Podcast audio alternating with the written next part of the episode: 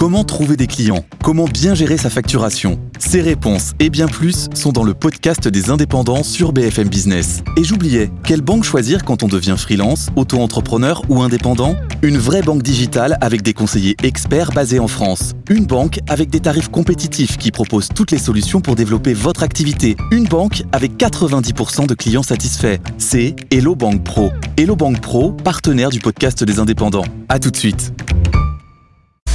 BFM Business, BFM Bourse, les pros des cryptos. Car l'avenir est le seul endroit où on est tous certains de passer le restant de nos jours. Eh bien, on consacre chaque vendredi plus de 20 minutes à l'avenir avec euh, la blockchain, les cryptos qui en détiennent une fraction, les pros des cryptos chaque vendredi jusqu'à 17h. Ils viennent de nous rejoindre. Claire Balva, bonjour Claire. Bonjour Guillaume. Cofondatrice de Blockchain Partner, directrice blockchain crypto pour KPMG France. Owen Sibonin à la tête de Just Mining avec nous aussi. Bonjour Owen. Bonjour connu aussi pour sa chaîne YouTube Asher. Et Vincent, Vincent Gann avec nous en plateau cette semaine. Bonjour Vincent, vous allez bien Ravi aussi de vous retrouver, Vincent, cher et en os à la liste technique euh, aussi, indépendant. Tiens Vincent, on va regarder justement le potentiel des différentes, euh, des différentes cryptos pour euh, bien démarrer. Depuis le début du conflit en Ukraine, le cours du Bitcoin s'est apprécié de plus de 10%, l'Ether plus 20% et davantage pour certains tokens plus secondaires. La hausse a-t-elle les reins solides? Cette phase haussière est-elle saine, d'après vous, sur le plan graphique Et soyons directs, quelle est votre cible pour la fin du mois, Vincent Bonne question. Je vais tout de suite vous donner ma cible d'objectif de quoi. Non, effectivement, belle synthèse, euh, Guillaume. Synthèse pertinente. C'est même presque inespéré. Les performances que vous avez citées sont celles du marché crypto depuis le 24 février, depuis le déclenchement de la guerre en Ukraine. Des performances positives. Euh, alors, première chose à dire sur ce sujet, le marché crypto, il est connu sur les marchés financiers. Bon, vous le savez, on, le dit beaucoup sur cette antenne, pour avoir les caractéristiques du risque les plus importantes. C'est presque un miracle que le marché n'ait pas chuté depuis le 24 février. Et puis, hormis la, guerre en Ukraine, il y a beaucoup d'autres défis fondamentaux qui auraient pu mettre la pression sur le marché crypto. Donc déjà, ça, c'est un premier point. Alors ensuite, la deuxième question, pour euh, ma partie d'analyse technique, est-ce que ces performances positives se traduisent par un renversement haussier, une rupture haussière? En fait, en, gros, est-ce que ça donne quelque chose sur le plan technique? Malheureusement, la réponse est encore non. J'aurais aimé que ce soit oui. C'est un peu compliqué. C'est des performances impressionnantes, mais elles se traduisent pas sur le plan graphique par un vrai renversement haussier, comme on avait eu à l'été dernier ou à l'automne dernier. En fait, ça reste une phase latérale, un trading range. Je vais donner des bornes 33, 30, 33 000 dollars pour la partie basse, 45 000 dollars pour la partie haute. Le marché a essayé de faire une résolution haussière, il n'y est pas parvenu. Alors, le risque dans cette phase latérale, c'est qu'au bout d'un moment, eh bien, le volume et l'engagement disparaissent et que le marché soit soumis à ce que moi j'appelle l'ultime frayeur. Vous savez, c'est le scénario qui voit le Bitcoin revenir à l'ancien record historique, les 20 000 dollars. Mais euh, c'est le marché, s'il voulait y aller, aurait dû y aller sur la dernière semaine. Il l'a pas fait. Donc moi, je considère toujours que cette phase latérale peut être un socle pour un renversement haussier. Euh, il y a un niveau technique à tenir à court terme, 42 000 dollars sont les points bas de mercredi, jeudi. Il faut les tenir. Et enfin, je vous réponds. Il y avait une question, je crois. Oui. Ma cible à la fin du mois, 52 000 dollars. Et on refait le point euh, d'ici la fin du mois, voir si j'ai raison. Objectif 52 000 dollars sur le 52 000 dollars. Bon, on parle là du Bitcoin. Alors, un battement d'aile de papillon peut provoquer une tempête à l'autre bout du monde. Et sur les corrélations entre actifs financiers, c'est un peu ce qu'on observe en ce moment. Euh, taux, devises, cours de matières premières, tout se secoue, s'impacte et s'influence. Le Bitcoin aussi subit-il l'impact des autres actifs financiers? Euh, Par exemple, la hausse du dollar, est-ce qu'elle peut, à vos yeux, créer un risque de baisse sur le prix du Bitcoin pour la suite? Oui, vous avez bien choisi, effectivement, dans, les corrélations. Euh, là aussi, c'est assez, assez fou. Le nombre de facteurs auxquels le marché crypto résiste depuis le déclenchement de la guerre en Ukraine, mais c'était déjà le cas avant. Le dollar américain était haussier. Alors, il était haussier face à un panier de devises pour un certain nombre de raisons liées au différentiel, à la divergence des politiques monétaires entre les deux rives de l'Atlantique. Mais le dollar US était déjà haussier. Il est devenu davantage activant son aspect refuge depuis les tensions, la, enfin la crise géopolitique, enfin la guerre. Quoi. Euh, et malgré ça, malgré ça, alors historiquement, il y a une corrélation globalement inverse hein, entre le dollar US face à un panier de devises et le cours du Bitcoin. Moi, je regarde ça aussi à travers l'euro-dollar. L'euro-dollar qui est revenu sur ses plus bas, il est sur un seuil important à 0,8. S'il casse un 0,8, c'est là où ça pourrait produire un effet négatif sur le cours du Bitcoin. En tout cas, la hausse du dollar, je dirais, est un élément de frein à ce qu'essaye de faire le marché crypto depuis quelques semaines, se renverser à la hausse. Mais il n'y a pas une corrélation euh, parfaitement inversée. Donc ça, c'est euh, pour la, question du marché d'échange. Voilà ma réponse. Oui, mais il est intéressant ce regard panoramique que vous proposez pour essayer d'anticiper la suite et mesurer les ressorts, les ressorts des cours des cryptos, en tout cas là, en l'occurrence du, du Bitcoin. On rappelle à tous ceux qui nous suivent qu'il ne faut investir en crypto actifs que l'argent que l'on est prêt à perdre. C'est un marché très très volatile et encore très spéculatif. La semaine prochaine aura lieu l'un des plus grands événements crypto au monde, mesdames, messieurs, et c'est en France la Paris Blockchain Week Summit, le Paris Blockchain Week Summit. C'est un sommet. Claire, à l'heure des webinaires, euh, la digitalisation à gogo, la dématérialisation d'absolument tout, on peut être surpris par l'appétence des acteurs euh, blockchain et crypto pour ces grands messes. Il y en a quelques-unes, il y en a pas mal tout au long de l'année. Ça sert à quoi en 2022 ces grands événements pour la crypto? Le premier intérêt, euh, c'est un intérêt assez classique quand on organise des événements, c'est un intérêt de, networking, un intérêt business. On a beau dire effectivement que, la crypto c'est un secteur euh, nativement numérique, euh, bah aussi, c'est aussi un secteur où les gens ont besoin de se retrouver, particulièrement parce que c'est un secteur qui est un peu partout dans le monde finalement avec des entreprises qui ont qui ont adopté complètement le télétravail avec des gens qui travaillent un peu partout. donc c'est l'occasion de se retrouver dans ce dans ces grands événements. et donc là on va avoir plein d'entreprises du secteur crypto qui vont se retrouver à Paris. Et donc, c'est évidemment l'occasion euh, de networker, de recruter aussi des talents. Hein. Paris est reconnu pour, pour ses ingénieurs. Et puis, de nouer des partenariats, de, de se rencontrer pour des, des mouvements, par exemple, de fusion-acquisition. Donc voilà, c'est l'occasion de faire du business. Et puis, le deuxième intérêt, euh, c'est un intérêt de visibilité politique pour le sujet. Tout simplement, faire un événement au Palais Brognard, au Palais de la Bourse sur la crypto, c'est quand même pas anodin. Euh, et donc, ça donne une, une, visibilité au sujet pour nos décideurs politiques, particulièrement dans, dans l'entre-deux tours de la présidentielle. Les cryptos dans le Palais de la Bourse, quel symbole d'ailleurs la semaine prochaine. Donc, euh, ce, cet événement auquel vous participerez la plupart d'entre vous, j'imagine. La France va accueillir à cette occasion, du coup, les acteurs majeurs de l'écosystème crypto et blockchain mondial, ON, Paris capitale du monde de demain. Quel impact ce genre d'événement peut avoir aussi sur l'attractivité de Paris et de la France pour les entreprises crypto?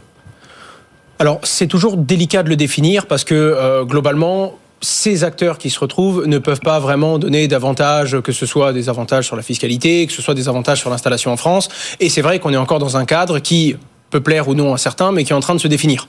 Donc c'est quand même rarement un événement qui fait qu'une entreprise se dit allons on se délocalise, on va aller là-bas. Malgré tout, on sait quand même qu'il y a des gros entrepreneurs qui viennent dans le pays et qui vont rencontrer des politiques et qui vont sûrement faire avancer certaines lignes et certains sujets, même si ça n'arrive pas jusqu'à nos oreilles. Quoi qu'il en soit, ça accélère une grosse dynamique, déjà de visibilité évidemment, et ensuite, bien que ce soit un monde où il y a beaucoup d'outils décentralisés, euh, ces équipes sont décentralisées aussi. Ce sont des gens qui, bah, comme l'a dit Claire, euh, il y a des entreprises qui n'ont jamais rencontré leurs employés. C'est quelque chose de complètement fou. Et donc ça va venir lier toutes les initiatives entre elles. Comme c'est un monde en gros de microservices où tout le monde va utiliser d'autres services, d'autres entreprises, d'autres partenaires, ça permet de tisser des partenariats. Et le truc qui est très important à comprendre, c'est que la blockchain incarne la confiance. Et donc, ce qui permet, grâce à cette technologie, de travailler avec des gens à l'autre bout de la planète sans avoir à les rencontrer, parce qu'on peut les payer, parce qu'on peut vérifier leur travail à distance, et on peut avoir confiance grâce à la blockchain.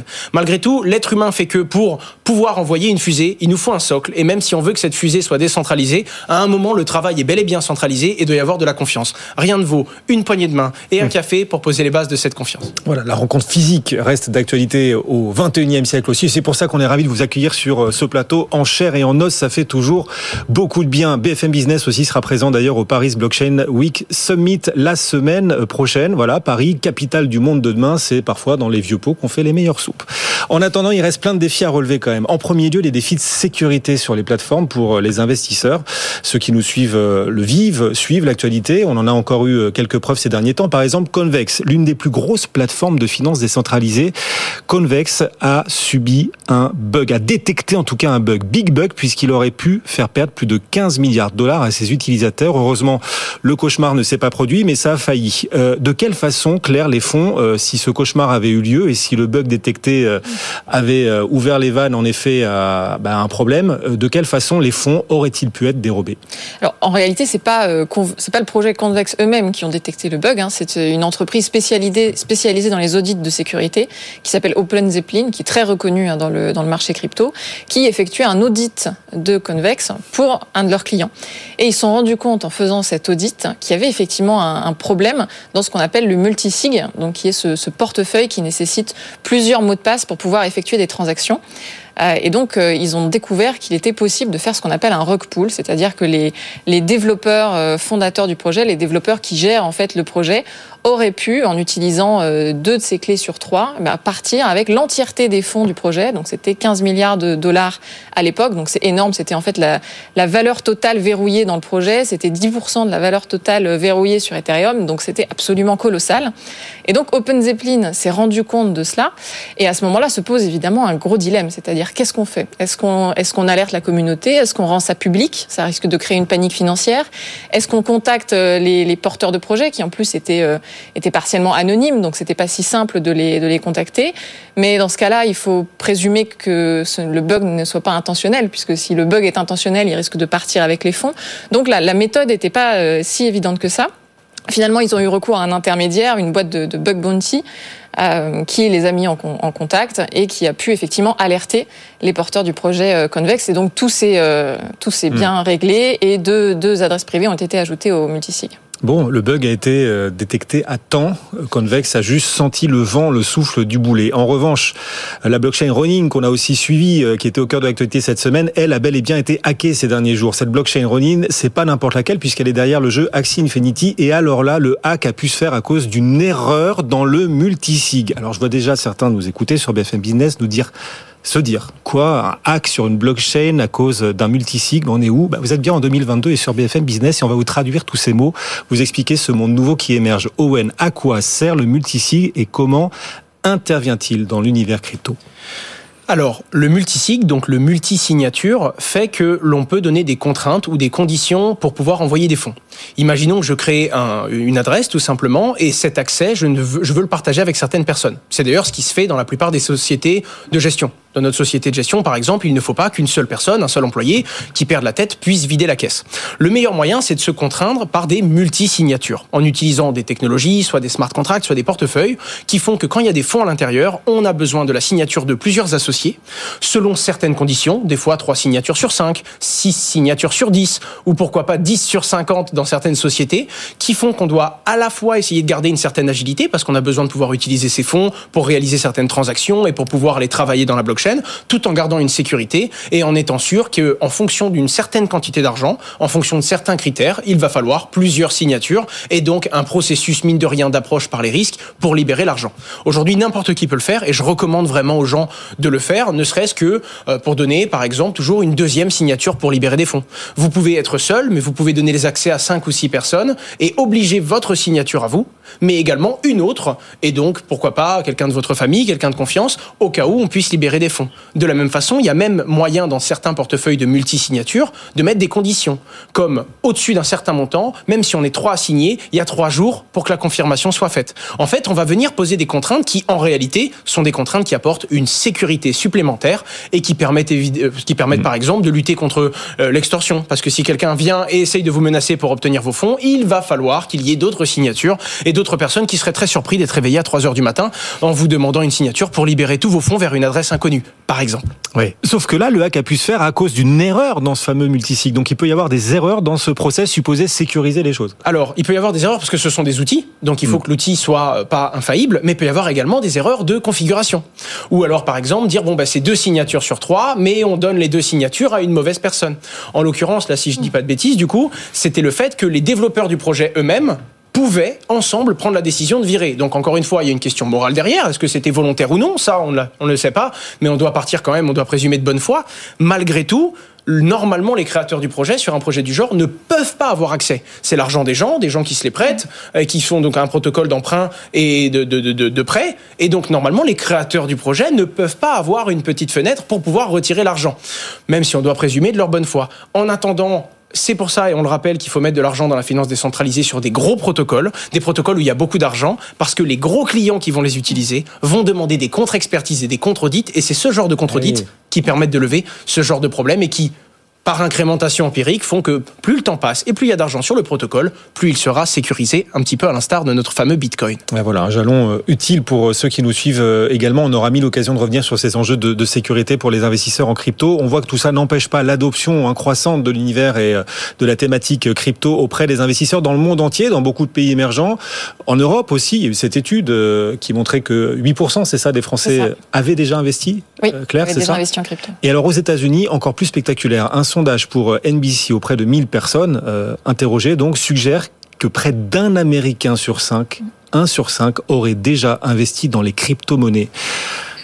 Ce sondage, il croustille de, chiffres euh, assez instructifs d'ailleurs, Owen, sur l'adoption, la démocratisation des cryptos. Alors c'est assez fort pour pas mal de raisons. Alors déjà, quels sont les gros chiffres de l'étude? Bon, 21% sur un échantillon quand même de 1000 personnes. C'est un bon échantillon, mais on sait qu'on a une marge d'erreur, forcément. Euh, majorité masculine. Et euh, grosse, grosse, grosse... Enfin pas vraiment surprise finalement, 56% des gens qui ont répondu au sondage avouent que pour eux, comprenaient quand même pas trop, c'était nébuleux, on sait pas trop à quoi ça sert, on, on comprend pas trop, donc soit on a un avis négatif, soit on a un avis positif, c'était la minorité, je crois qu'il y a eu 12 et 15% pour pour et contre, et beaucoup de gens qui disent oui, bon bah même ceux qui ont investi finalement, on comprend pas tous les enjeux, on sait qu'il y a un potentiel, qu'il y a quelque chose, mais les gens s'arrêtent soit à la spéculation et vont quand même rarement sur le OK, on a quand même une technologie qui incarne la confiance et qui va permettre de régler des problèmes là où ils étaient identifiés mais où on n'avait pas de solution. Le truc qui est intéressant, c'est qu'on revient sur une étude de 2018. Et en 2018, une étude basée sur 6000 personnes, donc pour le coup un échantillon bien plus représentatif, annonçait 5% d'Américains qui avaient investi dans les crypto-monnaies. Et là où on n'est pas capable de dégager une tendance, je pense qu'on peut quand même dire qu'on a fait x4 sur ce nombre d'utilisateurs et donc on semble, suite à, également en France avec l'étude que KPMG avait fait avec Ipsos, on est à peu près sur la même tendance, même si c'est des ordres de grandeur un petit peu différents, mais dans les différents, euh, dans les différents pays de ce monde. Un autre point qu'on doit relever quand même, c'est du coup ce côté incompréhension. Et euh, une autre étude de crypto-littératie, j'espère bien le prononcer, annonce que 96% des gens que l'on interroge, qui connaissent, qui ont déjà entendu un peu parler de la crypto-monnaie, reconnaissent ne pas comprendre grand-chose et ne pas vraiment savoir à quoi ça sert finalement et quelle est la révolution dans tout ça. On est encore au début de quelque chose qui devrait s'accélérer, mais visiblement la tendance est enclenchée. Oui, bah, c'est intéressant. Euh, moi, j'ai des amis qui m'ont toujours dit je ne vais pas investir en bourse parce que c'est spéculatif, et les mêmes n'ont toujours pas investi en bourse. En revanche, ils ont investi en crypto-monnaie, dans lesquelles je pense qu'ils comprennent beaucoup moins peut-être de choses encore qu'en bourse.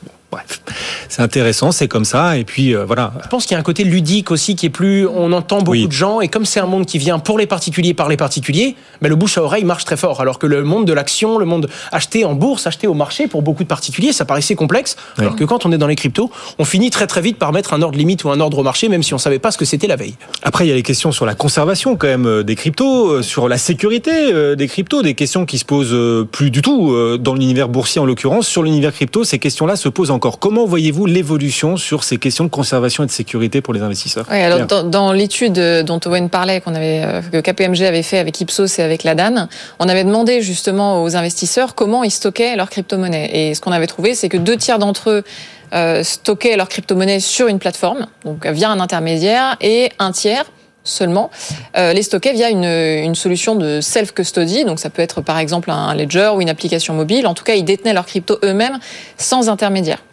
Il faut bien voir que même si Bitcoin a été créé dans cette logique du peer-to-peer, du détenir son argent soi-même, euh, il y a en réalité assez peu de gens qui aujourd'hui sont prêts à détenir leur argent numérique eux-mêmes et à prendre la responsabilité de la gestion de euh, toute leur épargne sur une clé USB.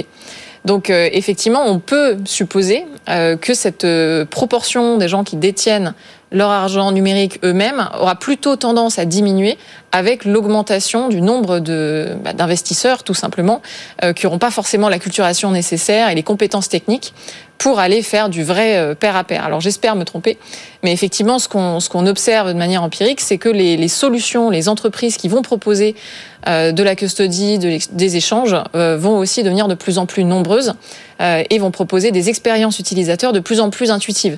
Et donc ça deviendra extrêmement facile de laisser son argent sur une plateforme. Là où je ne suis pas sûr, mais encore une fois, j'espère me tromper, je ne suis pas sûr que ça devienne de plus en plus facile de détenir son argent numérique soi-même. Il y a un deuxième aspect qui Pour va des dans raisons ce- éventuellement réglementaires aussi. On verra. Voilà, il y a un- j'allais y venir. Il y a un deuxième aspect qui, je pense, va plutôt dans ce sens-là aussi, c'est que euh, la, la réglementation arrive euh, et donc on va arriver dans un univers qui se réintermédie. Et on, on est en train de vivre un peu ce qu'on a vu avec Internet. Alors ça, ça me satisfait pas non plus, Euh, mais avec Internet, au début, il y avait du peer-to-peer partout. Euh, on avait son propre serveur SMTP. Bah, ce qu'on remarque aujourd'hui avec la crypto, c'est un peu la même chose. C'est-à-dire que les early adopters, ceux qui étaient dans la crypto dès le début, euh, ils avaient leur bitcoin eux-mêmes sur leur wallet. Euh, et puis aujourd'hui, euh, la plupart des investisseurs dans bitcoin, ils, ils passent par une plateforme. Bon, c'est Ledger qui doit regarder ça très près quand même, hein, parce que bien sûr. Mais Ledger fait justement partie des entreprises qui proposent des solutions avec une expérience utilisateur euh, qui permet de, de, détenir son argent numérique soi-même. Cet univers crypto euh, blockchain, il attire du monde et du coup, il attise aussi les appétits de la finance traditionnelle. Vous avez repéré Owen le plus grand rachat d'une entreprise crypto. C'est pas encore fait. La startup Wire devrait se faire racheter par Bolt, un prestataire de paiement, pour quand même un milliard et demi de dollars. Un deal à main nue, sans aide bancaire, sans l'intermédiaire d'un SPAC non plus. Ça dit quoi ça, Owen, sur la sève euh, qui est en train de monter autour des cryptos? Est-ce que c'est le signe, à vos yeux, que les géants du paiement sont partis pour encore augmenter leurs investissements dans les années à venir sur les cryptos? Alors déjà, c'est drôle, mais on avait vu Coinbase rentrer en bourse seul également. Comme quoi les sociétés crypto ont tellement l'habitude de la compliance et sont tellement en train de se conformer qu'elles sont prêtes à faire des deals de cette ampleur elles-mêmes. Ça veut dire beaucoup sur euh, l'ordre de la comptabilité et des différents audits possibles de ces structures. Et ça, c'est important.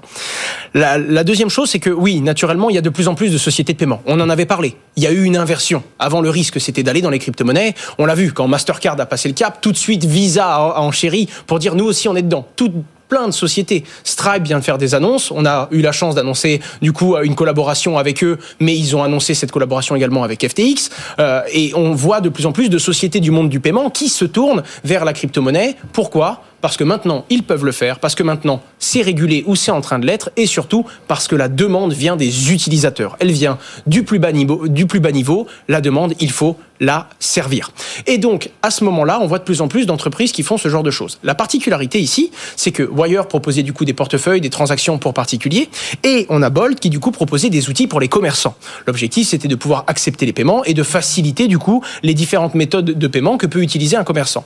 C'est donc des solutions crypto qui vont être implémentées ou que l'on va proposer en implémentation à énormément d'entreprises, énormément de commerçants qui pourront par exemple recevoir de la crypto-monnaie, mais aussi demander à être compensés en euros, par exemple. Et donc, il ne serait pas vraiment surprenant de voir tous les prestataires de paiement, beaucoup, beaucoup de ce qu'on appelle des point of sale, les POS, qui eux vont proposer justement des logiciels de caisse, qui vont proposer des solutions de facturation, qui vont petit à petit implémenter les crypto-monnaies comme une solution de plus à leur panel. Peut-être un jour, on aura dans nos bornes de paiement, dans certains restaurants, une option crypto-monnaie à la fin. Donc c'est assez intéressant, mais mine de rien, on commence à avoir l'effet inverse. C'est-à-dire que ce n'est plus le commerçant qui dit eh, j'accepte les crypto-monnaies si ça peut vous intéresser. Non, c'est les clients qui viennent en mode bonjour, je voudrais payer en crypto-monnaie. Et naturellement, une, deux, trois, cinq, dix demandes, et on finit par satisfaire cette demande parce que c'est simple, c'est facile à implémenter, et on peut même être compensé directement en euros. Donc même les plus frileux qui ont peur de comptabiliser de la crypto-monnaie à la fin de l'année dans leur bilan vont pouvoir tout simplement accepter les crypto-monnaies sans même en avoir à gérer. Et c'est ça qui va intéresser beaucoup de monde. Et quand on voit des deals de cette ampleur, ce qui est aussi réconfortant, c'est qu'on a eu naturellement des audits, qu'on a de la visibilité et que ce ne sont pas juste des oh les crypto-monnaies, on y croit, on va mettre euh, le doigt sur cet écosystème. Non. Quand on fait une acquisition de cette ampleur-là, c'est la ligne directrice et la stratégie de l'entreprise. Un petit peu comme quand PayPal avait dit, nous avions vu le tournant de la monnaie numérique dans les années 2000. Aujourd'hui, on annonce se lancer fortement dans les crypto-monnaies. C'est un changement de tendance, c'est pas juste une petite annonce. En tout cas, on ne peut pas faire des petites annonces à 1,5 milliard. C'est ça. 1,5 milliard, le montant que pourrait euh, sans doute débourser Bolt, ce prestataire de paiement pour le rachat de la start-up euh, Wire. C'est intéressant de voir qu'il s'agit d'ailleurs euh, d'une acquisition claire. Quel intérêt une entreprise proposant des services de paiement peut-elle trouver à racheter une entreprise spécialisée dans les paiements crypto plutôt que de développer ses propres solutions? Bah, Il y a un gros enjeu de timing. En fait, développer sa, propre solution quand on a une entreprise dans les paiements, ça se fait pas en claquant des doigts. Pour plusieurs raisons. Déjà parce que les compétences sur la crypto sont très rares les développeurs crypto aujourd'hui, euh, ils s'arrachent sur le, sur le marché, ils deviennent très très chers. Euh, et donc, c'est pas si simple pour une entreprise de paiement traditionnelle d'aller recruter les top talents pour venir développer une solution. D'autant plus qu'il faut aussi acculturer en interne dans l'entreprise pour faire comprendre pourquoi on va créer cette solution. Donc, tout ça, ça prend du temps, c'est de la conduite du changement. Alors que quand on va acheter une entreprise qui est déjà dans la crypto, bah, cette entreprise, elle a déjà sa culture et tout est déjà, euh, tout est déjà prêt, tout est déjà en La deuxième raison, c'est que les infrastructures informatiques classiques, traditionnelles dans ces entreprises du paiement ne sont pas du tout les mêmes que les infrastructures des entreprises crypto. Et donc, pour aller créer une solution crypto dans une entreprise traditionnelle, on se retrouve face à des, des problèmes techniques, des problèmes informatiques qui sont parfois très longs à résoudre. Et là encore, c'est de la conduite du changement. Donc, si on veut aller vite, la réalité, c'est que le meilleur moyen, c'est de faire une acquisition plutôt que de créer sa propre équipe en interne. Voilà, c'est les crypto-monnaies, l'univers de la blockchain, c'est un peu la salle des machines du monde de demain hein, qu'on vous fait découvrir, dont on vous ouvre grand les portes. Merci à tous les trois. Les pros des cryptos, chaque vendredi. Claire Balva, cofondatrice de Blockchain Partner, directrice blockchain et crypto pour KPMG France. Vincent Gann était avec nous aussi, analyste technique indépendant. Salut Vincent, on se retrouvera dans deux semaines bien sûr. Et Owen Simonin, comme chaque vendredi à la tête de Just Mining et sa chaîne YouTube Asher. Combien d'abonnés maintenant Owen? 550 000. Ah, 550 000 Vous en avez gagné plusieurs dizaines de milliers là, en Ah, deux mois. J'ai peut-être, euh, peut-être, ouais, je dois être à 540 exactement. Ça va très très vite. Sky is the limit. Allez, bon retour à tous les trois. Bon week-end. Le CAC 40 est en hausse, toujours d'un peu plus d'un pour cent. Les marchés vous ont écouté. On a accéléré à la hausse. On va débriefer cette séance et cette nouvelle semaine boursière dans un instant sur BFM Business. À tout de suite. BFM Bourse, vos placements, nos conseils sur BFM Business.